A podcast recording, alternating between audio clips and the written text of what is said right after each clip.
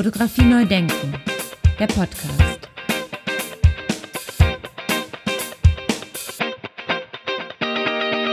Staffel 6. Ja, ganz herzlich willkommen zum zweiten Teil mit Boris Eldachsen über KI-generierte Bilder. Im ersten Teil hat Boris mir kurz nochmal berichtet, wie das denn eigentlich war in London mit dem Sony World Photography Award und so weiter und so weiter. Und dann kamen wir darauf, so ein bisschen in Medias Res zu gehen. Und er sagte dann, dass es viele gibt, die sozusagen die KI-generierten Bilder als logische Folge oder als logischen Schritt, als logischen Evolutionsschritt der ähm, Fotografie sehen, also analog, digital, KI-generierte Bilder. Und das findet er sehr, sehr schlampig gedacht. Hören wir da nochmal rein und dann gehen wir weiter in das Gespräch, das ich mit ihm geführt habe. Viel Spaß dabei. Aber was die KuratorInnen vielleicht äh, demnächst darüber denken oder was sie jetzt darüber denken, werden vielleicht auch in den Ausstellungen sehen? Naja, ich denke, wir sollten insofern schon drauf eingehen, weil es gibt einige, die argumentieren halt so, dass sie sagen, ähm, KI-generierte Bilder sind Fotografie. Das ist eine logische Entwicklung von analog zu digital zu KI. Und ich finde das sehr, sehr schlampig gedacht. Ne? Die Tatsache, dass jetzt eine Plastikzitrone und eine echte Zitrone gleich aussehen, heißt nicht, dass beides das gleiche ist. Also man denkt vom Ende her. Und wir werden auch wahrscheinlich zum Ende des Jahres eben nicht mehr diese Schwächen an KI-Bildern sehen können. Und es wird immer schwieriger werden, das auseinanderzuhalten. Aber wir müssen vom Prozess vom Anfang her denken. Ja, für die Fotografie brauche ich immer noch Licht, was von dem Objekt reflektiert wird, meistens durch eine Linse auf irgendeinen Träger, geht aber auch ohne. Und äh, für eine KI brauche ich keine Welt. Ich brauche einen Internetzugang, mein digitales Interface und die Welt da draußen ist wurscht. Ich arbeite mit meinem Wissen und mit meiner Erfahrung, was ich auch toll finde, weil ähm, die Älteren haben auf einmal hier einen Vorteil mit dieser Technik als die Jüngeren, weil sie dieses, dieses Wissen ansammeln konnten und das auch in einen Textprompt mit einbringen können im Arbeiten mit der KI. Und ich kann mit diesem Prozess eben nicht nur Bilder aussehen, die wie Fotos, sondern auch wie Zeichnungen, wie Malerei, 3D-Ränder. Ich kann Objekte ausdrucken. Ich werde dann auch Musik damit machen können. Und wir brauchen einen Begriff, der das alles umfasst. Und wir können nicht sagen, es ist KI, Foto, KI, Zeichnung und so weiter. Und den besten Begriff, den ich gefunden habe aus der Community, ist, ist Promptografie. Ja, weil Prompt heißt nicht nur Textprompt, sondern Prompt ist quasi, ich schiebe jetzt hier mal die KI an, irgendwas zu produzieren. Und ähm, diese Unterscheidung ist, glaube ich, sprachlich sehr wichtig, ist auch für die Fotografinnen sehr wichtig, dass eben jemand, äh, der 15 ist und fünf Wörter eingibt äh, in Midjourney, eben kein Fotograf ist. Ja, also die Fotografinnen, die, die ähm, Professionellen äh, werden es schwerer haben. Deren Welt ist am Zerbröseln, weil die früheren Auftraggeber alle selber anfangen zu generieren und es weniger Aufträge gibt. Und wenn man jetzt noch den, den, äh, die Berufsbezeichnung wegnimmt, Das äh, möchte ich nicht. Ja, ich finde das auch äh, nicht hilfreich für keinen. Wir sollten das auseinanderhalten und dann kann man im nächsten Schritt darüber reden. Okay, ich bin jetzt Fotokurator, ich habe ein Museum und Festival und so weiter.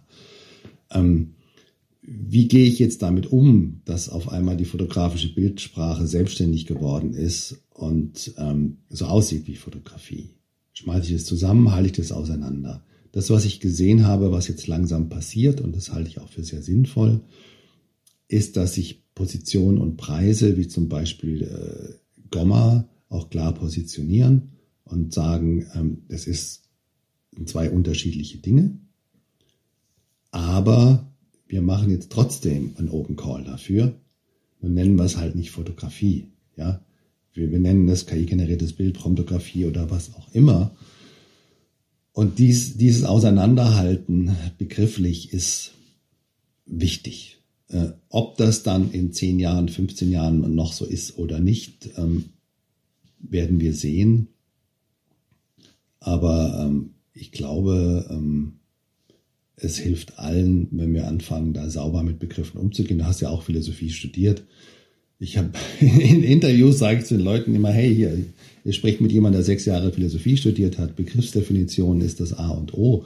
Und ich glaube daran, dass nur wenn wir in der Lage sind, jetzt gut und böse zu definieren, uns auch darüber unterhalten können.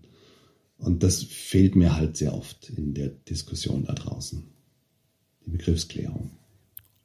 Und wenn wir jetzt aber nur mal das nehmen, das, was wir sehen, also egal wie es, wie es gemacht wurde, wie es hergestellt wurde, kann man den Unterschied dann auch machen? Es sieht gleich aus. Es ist beides ein Pfeil und ist beides dann auch auf irgendeinem Papier, Fotopapier gedruckt. Ja, dieses Problem hat nur die Fotografie. Ähm, wenn ich jetzt sage, ich habe jetzt eine gedruckte Zeichnung und eine gezeichnete Zeichnung oder eine gedruckte Malerei und eine gemalte Malerei, sehe ich diese Materialität sofort. Da ist ein Unterschied. Ja? Bei der Fotografie ist das nicht der Fall. Ja, deswegen sind die hier ein bisschen ähm, betroffener als die anderen, die noch analog arbeiten mit Materie. Ja, Betroffenheit ist, glaube ich, hier ein, ein, ganz guter Begriff, weil man ist ja tatsächlich äh, visuell betroffen oder auch inhaltlich betroffen, wenn man diese, diese Bilder sieht, weil sie eben so echt aussehen quasi. Ja, es ist eine Frage der Zeit. Also ich mache alle paar Monate ähm, so einen kleinen Desinformationstest, in dem ich dann äh, falsche Bilder generiere äh, mit einem bestimmten Thema und die vergleiche mit dem, was vorher war. Und da sieht man wirklich, wie, wie schnell das in äh, sieben Monaten sich entwickelt hat. Ähm, wenn ich das nach vorne projiziere, ja, das ist irgendwann durch. Und das Einzige, was ich sagen kann aus meiner Erfahrung jetzt mit dem Arbeiten mit KI, es ist so schnell. Im August war es noch ein Urknall, man konnte es überblicken und seitdem verbreitet sich das 360 Grad und beschleunigt kontinuierlich, ähm, dass es äh, für einen einzelnen Menschen sehr, sehr schwer ist, da überhaupt noch mitzukommen und einen Überblick zu behalten. Und das ist ja mittlerweile mein Job. Und ähm, das ist etwas, wo ich jetzt auch schon selber KI ne, oder quasi äh, noch eine, eine Hilfskraft bräuchte, um das alles zu überblicken und, und auszuprobieren. Und ich bin andauernd überrascht worden. Also wenn man sagt, mach jetzt mal eine Prognose, was passiert bis da und dahin, kann ich nur sagen, ich werde weiterhin andauernd überrascht werden, was alles geht und wie schnell das geht. Aber es hängt auch immer davon ab, wer es eingibt, oder? Ja und nein. Und äh, ich bin froh, dass du das ansprichst, weil äh, es das Thema Kreativität hier von den äh, Feinden der KI zu eindimensional gesehen wird. Die sagen ja, du, du machst ja gar nichts, du drückst nur aufs Knöpfchen. Ähm, das Verhältnis zwischen Mensch und Maschine bezogen auf Kreativität kann sehr unterschiedlich sein. Also ich sehe da jetzt vier verschiedene Möglichkeiten eine Möglichkeit, und das ist das, äh, wie ich es auch verwende, weil ich einen Überblick habe über die Plattform, ich kenne die Stärken, die Schwächen, die springen hin und her. Und ich habe einen Workflow, der ist nämlich mit einmal aufs äh, Knöpfchen drücken nicht fertig. Der fängt da erst an. Und bis ich dann so eine Bildlösung habe und das geknackt habe, das kann eine Woche dauern. Das ist wie ein Kreuzworträtsel. Ne? Oder wie so früher so ein Rubik Cube. Ne? Man beißt sich da die Zähne aus, bis es dann auch irgendwie passt und bis man das hingekriegt hat. Und das ist erstmal ein Weg und eine, eine kreative Leistung. Und ich bin derjenige, der hier dann auch ganz klar die Führung hat. Ich treffe die ästhetischen Entscheidungen nicht nur einmal, sondern zigmal. Damit habe ich dann auch eine Schöpfungshöhe, wo ich nach deutschem Recht dann auch dann hier der, der Urheber bin. Und das kann auch belegt werden durch die ganzen Zwischenschritte. Ähm, wenn ich das jetzt so nicht brauche oder nicht will, nicht kann, habe aber dann doch etwas Ahnung davon, ähm, dann habe ich die Nase vorn, habe vielleicht 60 Prozent des ganzen äh, kreativen, äh, ja, der, der, der Kreativität, die, die ich verantworte, aber die KI pusht mich noch. Und der normale Benutzer der KI, der wird äh, eben hinterhergezogen. Ne? Da, wenn ich einfach nur eingebe, Trump wird verhaftet, dann ist das eins von zwölf möglichen Prompt-Elementen im Text. Und die anderen zehn, die dann die KI. Und die führt dann zum Ergebnis, dass ich sage, es sieht gut aus, danke, bin zufrieden. Ja, und dann bin ich auch nach 20 Sekunden fertig. Es ist auch denkbar, dass irgendwann in der Zukunft eine KI auch diese ähm, mehrfachen Schritte, wie ich mache, vollzieht und zwischen den Plattformen hin und her springt und diese Entscheidungen trifft. Wie dann aber das Ergebnis einer solch autonomen KI aussehen würde, das wissen wir noch nicht. Das heißt aber dann auch, dass sich da natürlich auch neue Jobs ergeben, denn ich glaube nicht, dass jetzt äh, jemand, der äh, sich noch nicht so lange beschäftigt hat, wie beispielsweise du mit diesen, mit diesen Programmen, dass der dann so dezidiert diese, diese Worte und diese Texte eingeben kann. Ähm, ja, also es wird äh, neue Berufe geben. Es gibt sie schon und es werden weitere neue Berufe entstehen und es werden alte Berufe dadurch vernichtet werden. Es ist eine tiefgreifende technische Revolution, wie es der elektrische Strom war, äh, das Internet und das wird in alle Bereiche einsickern. Ne? Also nach der Digitalisierung kommt jetzt die KI-Sicherung und ähm, wir werden dann sehen, was das beruflich bedeutet, ne? was, welche Jobs hinzukommen. Also ich sehe auch einen ganz großen Bedarf ähm, bei äh, der Spezifikation des Trainingsmaterials oder bestimmter äh, Verwendungen Idealerweise haben dann Architekten, wenn sie ihr Architekturmodell ähm, erstellen, anderes Trainingsmaterial als jetzt jemand, der Schmuckdesigner ist oder Modedesigner.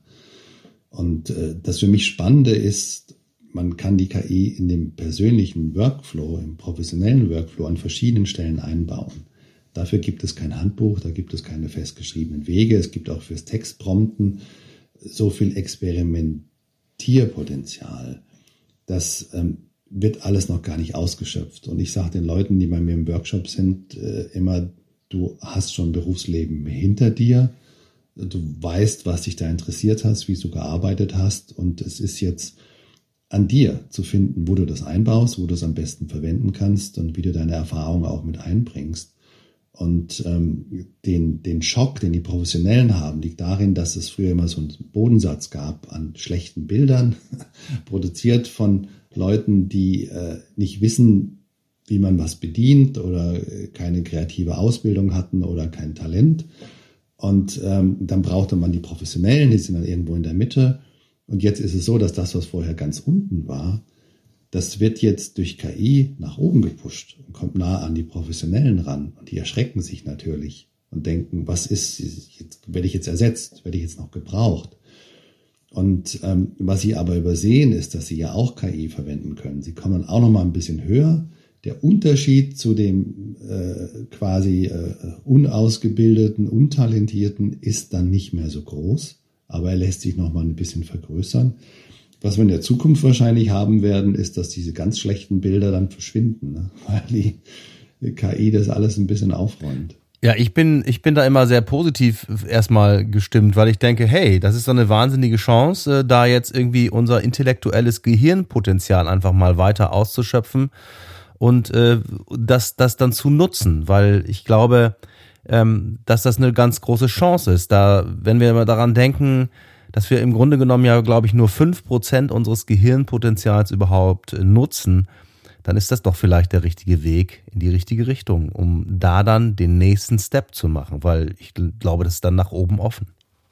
Am Ende ist es ja mehr ein Selbstbewusstwerden über eigene Fähigkeiten, Ziele. Das ist für alle gut, in jedem Beruf, in jeder Lebensphase. Und äh, wenn ich halt hier mit Sprache äh, etwas erzeuge, muss ich erstmal in der Lage sein, meine, meine Ideen in Sprache zu übersetzen, mir dessen bewusst zu werden und äh, dann auch ähm, Bilder erstmal beschreiben zu können. Also wenn wir jetzt mal in das komplexere Prompten reingehen, ähm, geht es nicht nur darum zu beschreiben, was passiert da überhaupt, sondern welches Medium möchte ich jetzt ähm, kopieren, ja, synthetisch herstellen und dann kann man die ganze Technik dieses Mediums mit einbauen.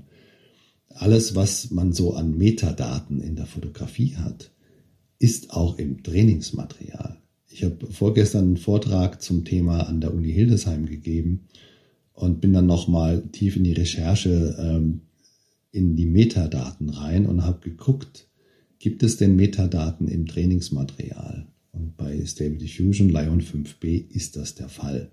Also das Trainingsmaterial besteht ja eigentlich aus Bildern im Internet, äh, wo der Alttext benutzt wird, nicht die Metadaten. Jetzt ist es aber so, dass sehr viele nicht wussten, was sie in den Alttext reinschreiben sollten und haben einfach die Metadaten reinkopiert, ne, wenn es um Fotografinnen geht. Und das heißt, diese Metadaten sind Bestandteil des Trainingsmaterials. Mit diesen Metadaten kann ich beim Prompten arbeiten. Und es ist immer so, dass wenn man diese technischen Parameter benutzt, das Ergebnis besser wird. Und äh, es sind ja nicht nur diese technischen Parameter, welche Kamera, welche, welches Objektiv, welche Blende etc., sondern auch, wie sollen die Farben aussehen? Was äh, für Licht will ich haben? Ähm, äh, wo steht die Kamera? Über rechts, links gucke ich auf was drauf oder drunter? Was ist der Bildaufbau? Vordergrund, Mittelgrund, Hintergrund? Das, was die meisten so einfach Style nennen und zu sagen, ich klaue mal jetzt mal den, den Stil von Helmut Newton, kann viel komplexer gedacht werden als Referenz, wo man ja mehrere von diesen ähm, äh, persönlichen künstlerischen Handschriften miteinander kombinieren kann. Man kann Schulen äh, dort äh, als Referenz benutzen, Plattformen, Dekaden. Ich äh, habe dann ja auch für, für jedes Thema, was ich habe, eine emotionale Qualität. Ne? Ist es süß, ist es eklig, äh, ist es schön? Ähm, ich kann auch noch einen technischen Booster mit reinpacken. Das Bild ist immer 1024 Pixel bei den meisten Plattformen, aber es könnte so aussehen, als wären es 8000 Pixel. Oder es könnte so aussehen, als hätte es jetzt ein, ein, ein Game Engine gerendert, etc. etc. Also das kann sehr komplex werden, dieser Prompt. Und ähm, 70 bis 80 Prozent dessen, was man im Prompt reinpacken kann, bezieht sich aber auf das Wissen innerhalb des Mediums und innerhalb der Kreativität. Und die Jungen merken das, fangen dann selber an zu recherchieren und deswegen poppen im Internet ja auch diese Plattformen auf, wo ich dann einen Überblick habe, analoger Film. Wie sieht jetzt ein Kodak Aqua etc. Film aus? Was gibt es für ein visuelles Ergebnis? Ja, und dann ist das aber auch eine Motivation fürs Lernen, was nicht unterschätzt werden sollte. Ne? Also es ist nicht so, dass man sagt, dass die Schüler werden alle faul und machen gar nichts mehr, sondern wenn die erstmal gerafft haben, dass ihnen das Wissen was bringt, dann wollen sie das auch benutzen. Ja, Wissen und Bildung spielt hier für mich eine große Rolle, denn ich bin dann doch sehr überrascht darüber, dass wir es plötzlich wieder oder plötzlich mit einer Sprache zu tun haben oder mit Sprache zu tun haben, obwohl es um ein visuelles Medium geht. Und das finde ich höchst interessant auch für Schüler und in der Bildung zum Beispiel. Es ist wunderbar zu gebrauchen im Kunstunterricht ne, für Bildanalyse. Und ich hatte auch in den, den ersten Workshops sehr viele Lehrerinnen, die äh, dann äh, Materialien für den Kunstunterricht zusammenstellen. Die dann äh, für Kunst und Unterricht Magazin schreiben oder auch äh, Standardlektüre, Bücher bei Weg geschrieben haben für den Kunstunterricht. Und äh, die fanden das alle sehr, sehr spannend. Ja, man kann hier mit einer neuen Technik äh, die Schülerinnen abholen äh, und in die Bildbeschreibung, äh, Bildanalyse rüberziehen.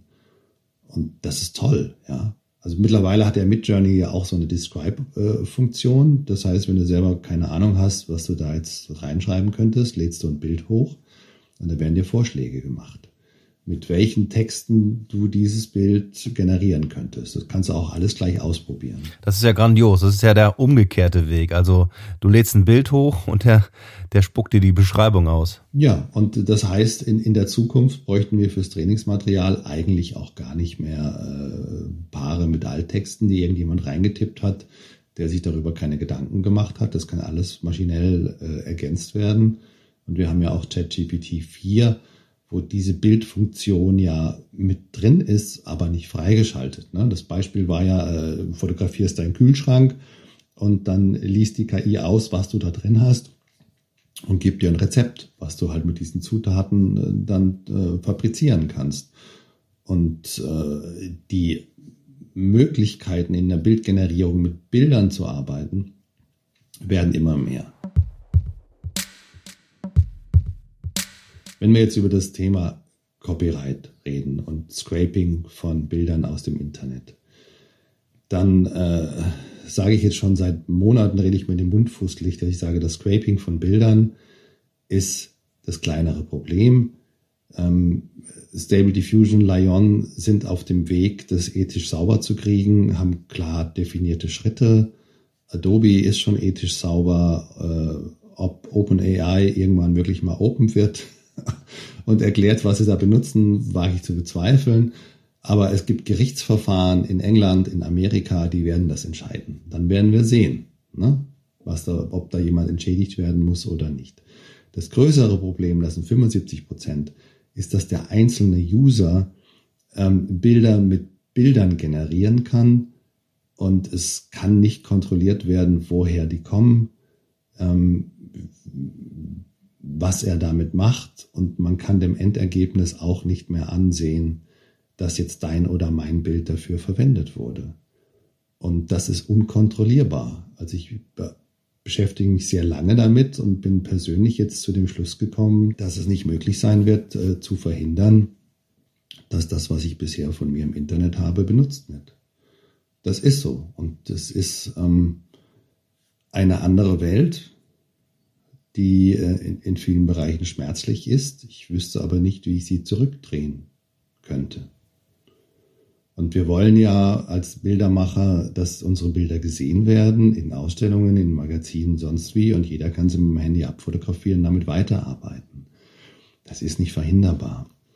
Und jetzt ist die Frage, gut, wie gehen wir jetzt damit um?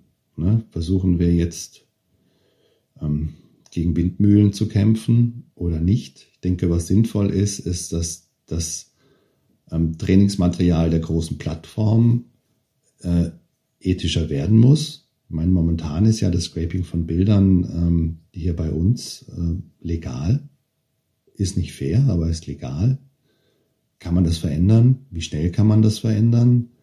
Ähm, eine Medienrechtlerin, die einen Vortrag für Freelance gemacht hat, wurde dann auf die Frage, wie schnell da kann ich hier eine Gesetzesveränderung hinbekommen, hat sie gesagt, europaweit zehn Jahre. Das hilft ja erstmal niemandem. Ja, und was mache ich mit diesen Fakten? Ja, aber trotzdem, irgendeine Regelung muss und wird es ja dann auch geben müssen, quasi. Ja, der Deutsche Fotorat ist ja aktiv. Ja, und äh, wir sind ja noch nicht fertig und wir planen ja noch mehr, auch an Sichtbarkeit. Und ähm, ich hoffe, dass irgendwann das Gesprächsangebot an die Entscheider, an die Politik auch angenommen wird. Ähm, darauf warten wir noch. Jetzt nochmal mit dem Zurückdrehen. Also ich bin eh nie ein Freund davon, irgendwas zurückzudrehen, sondern eher damit umzugehen. Ah, das reimt sich sogar. Zurückdrehen und umgehen. Und was sich reimt, ist gut, oder? Lass das drin. ja, siehst du auch so, oder? Das nicht zurückzudrehen? Geht nicht. Also äh, wir haben ja hier einen, einen Konkurrenzkampf letzten Sommer gehabt, ähm, wo sich jetzt Google, OpenAI äh, dann auch immer wieder gefragt haben, was können wir wirklich veröffentlichen, was nicht. Und dann kommt das Stable Diffusion von rechts, überholt alle und sagt erstmal, wir sind Open Source, wir haben kein Copyright, wir haben auch am Anfang hatten ja überhaupt keine Zensur. Die haben es dann erst eingeführt, äh, nachdem sie dann die Investitionsmillionen eingesammelt haben. Ähm, und äh, das Open Source Modell ist erfolgreich. Die ganze Welt codet mit. Und was die an Innovationen wirklich äh, wöchentlich, monatlich hinbringen, da kommt kein großer Konzern mehr nach. Deswegen hat ja auch äh, Meta dann äh, ihr eigenes Sprachmodell geleakt und zum Open Source gemacht. Und es gibt jetzt ja auch interne, angeblich interne äh, Schreiben von Google, wo Mitarbeiter sagen, was machen wir überhaupt? Ne? Also wir können mit Open Source gar nicht mithalten. Und dadurch, dass es Open Source ist, ist es auch nicht mehr kontrollierbar. Also ich äh, habe jetzt hier auf meinem Rechner die alte unzensierte Version von Stable Diffusion 1.5. Was ich jetzt damit mache, wie ich das benutze, da hat keiner Zugriff drauf. Und das bin nicht nur ich, das ist da überall in der Welt, das kann man sich überall runterladen, das ist kein Geheimnis. Und das ähm, Potenzial, da mit Schabernack anzustellen, ist groß. Ne? Glücklicherweise ist Stable Diffusion noch relativ komplex in der Handhabung und äh, eigentlich ein Monster in der Handhabung und schwierig in der Installation. Aber was ich damit machen kann, ist, sind so hübsche Sachen wie Textual Inversion. Das heißt, ich ähm, suche mir 20 Bilder von einer prominenten Person. Das kann jetzt der Bundeskanzler sein oder irgendein ein Star und ähm, dann trainiere ich mein Modell damit. Und dann brauche ich dann für diese 20 äh, Gesichter irgendein Triggerword. Ne? Beim Bundeskanzler kann das jetzt sein, irgendwas, was jetzt nicht Olaf Scholz ist, Scholzomat 2023. Und ähm, dann gebe ich das in meinen Textprompt ein. Und dann schreibe ich, Scholzomat 2023 ist Pizza. Und dann macht er das. Ja. Und ähm, das kann ich dann äh, in Social Media ausspielen und dann äh, werden viele denken, dass der Bundeskanzler Pizza gegessen hat. Kann ich auch definieren, wo er das macht. Im Auto, im Bundestag, ne? Im Flugzeug, äh, mit und ohne Messer und Gabel. Und ähm, das ist jedem äh, frei, das zu benutzen. Das ist unkontrollierbar. Das ähm, wird immer einfacher werden. Selbst wenn ich in Midjourney schon eingebe, Olaf Scholz schläft Ne? Wie gesagt, minimal. Der Rest wird gefüllt durch die KI. Dann kriege ich ein Bild, das ist sehr glaubhaft Olaf Scholz und der schläft immer im Parlament, obwohl ich das gar nicht eingegeben habe. Und dieses Bild ist in 20 Sekunden generiert und das kann ich dann in die Welt rausjagen. Der Papst hier in Balenciaga ist eine einfache Blendoption von Midjourney. Ich brauche die Jacke, ich brauche den Papst. In 20 Sekunden ist es fertig. Also ähm, diese, dieses Potenzial jetzt einmal an Schabernack äh, oder an äh, Desinformation in riesigen Mengen, unglaublich viele Bilder in kürzester Zeit, das wird uns noch umtreiben. Was machen wir, wenn wir jetzt eine Bundestagswahl haben und äh, in der Nacht am Abend vor der Wahl kommen seltsame Bilder von Kandidaten im Umlauf? ähm, die sehr viele Leute dazu bewegen könnten, diese Person vielleicht doch nicht zu wählen. Und wir haben gar nicht mehr die Zeit, innerhalb von zwölf Stunden, 20 Stunden das zu verifizieren oder falsifizieren. Was macht das mit unserem Wahlverhalten? Also da werden wir noch einiges erleben. Ja, das glaube ich auch. Da werden wir noch einiges erleben und das wird noch sehr spannend werden. Und äh, da ist natürlich auch immer die Frage, wie kann man das zurückverfolgen? Also die Frage nach der Quelle stellt sich dann natürlich sofort. Ja, also was wir brauchen, was ja auch Filiens gefordert hat, ist eine Kennzeichnung von Bildmaterial in den Nachrichten mit A für authentisch. Ähm, wie kann das aber in der Praxis aussehen? Ja, ich habe mich äh, vor ein paar Wochen mit einem Bildredakteur aus der Spiegel Verlagsgruppe unterhalten, der sagt, er macht das seit zehn Jahren, die Arbeit wird immer mehr es gibt eigentlich kein Personal für einen richtigen Faktencheck. Ich habe so viele Interviews in den letzten fünf Wochen gehabt. Nur Reuters hat einen Faktencheck mit dem Bild gemacht. Das war das Porträt von Alex Schwander vor der Tapete von The Electrician. Die wollten wissen, wo war das, Finissage von der Ausstellung, Webpage von der Galerie, äh, Adresse vom Fotografen. Äh, so macht man auch wirklich einen Faktencheck, um zu generieren, dass das Bild, ähm, um zu versichern, dass das Bild echt ist. Aber was für ein Aufwand ist das? Ja? Und ähm, die Medien können das finanziell nicht stemmen. Die brauchen mehr Personal, die brauchen mehr Ausrüstung. Wie finanzieren wir das? Können wir das als Bürger, als Staat querfinanzieren, ohne dass die Freiheit der Presse angetastet wird? Ich denke, das ist wichtig zu diskutieren. Wenn wir das nicht machen, dann öffnen wir der Desinformation alle Flanken und der zweite Punkt ist, wie gehen wir mit unseren Bildjournalistinnen um, weil die kriegen eben eh schon wenig Geld. Ich habe in meinen DFA-Talks dann auch mal herausgefunden, dass man für ein Bild des Bundeskanzlers auf dem Cover des Spiegels 600 Euro kriegt. Wie viel solcher Jobs kann man im Monat machen? Kann man davon leben? Viele Bildjournalistinnen machen halt kommerzielle Jobs nebenbei. Die werden aber jetzt immer weniger werden was ist mit denen ihrer Situation? Das heißt, wenn wir wirklich sagen, wir haben die Presse als Bestandteil der Demokratie, der ist wichtig, dann müssen wir uns darum kümmern. Und diese Diskussion wird meiner Meinung nach noch nicht geführt. Ja, ich habe ja mit Felix Koltermann und so weiter auch immer äh, darüber gesprochen, also Bildredaktion, Stichwort Bildredaktion, dass in den ganzen, in der ganzen Medienlandschaft die Bildredakteure gestrichen werden oder gar nicht erst eingestellt werden, also dass da gar kein Faktencheck möglich ist. Und dass wir dann auch einfordern müssen, im Grunde genommen, dass der Fotograf das bestätigt, im Grunde genommen, dass wir genau zurückverfolgen können, äh, wie ist das Bild entstanden und nicht, dass es generiert wurde und der Fotograf gar nicht mehr rausfährt und wir dann tatsächlich so ein Bild haben, wie Olaf Scholz sitzt im Flugzeug, im Kanzlerflieger und äh, isst Pizza. Nein, man muss sagen, dass Bildredaktion und der Faktencheck dort ist systemtragend. Ja? Und wir hätten auch schon längst sowas wie Medienkunde in Schulen haben sollen. Ja, ich habe, wie gesagt, Referendariat vor 25 Jahren gemacht. Da wurde das schon diskutiert in Schulen. Und da war das Internet neu. Man hat es bis heute nicht geschafft. Ja, man hätte eine ganze Generation etwas besser äh, sensibilisieren können für den Müll, der ins Internet gekippt wird, hat es nicht gemacht. Und das schlägt sich dann einfach negativ auch auf das Wahlverhalten, auf die Manipulierbarkeit, auf die Demokratie zurück. Und äh, das sollte so nicht sein.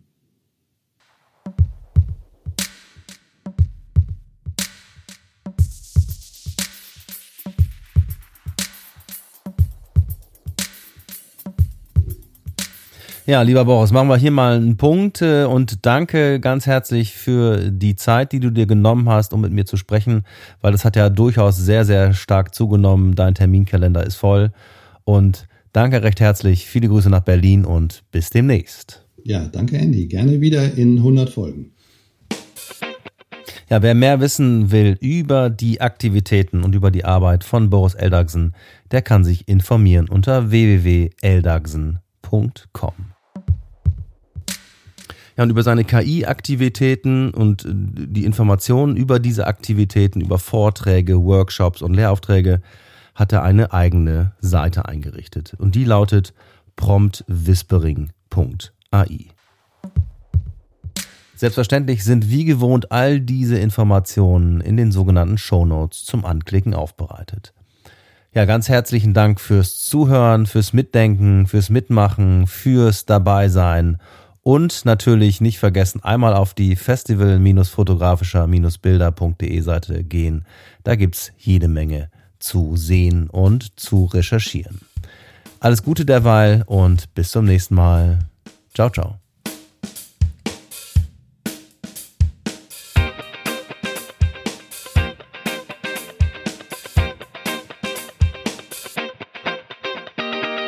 Fotografie neu denken.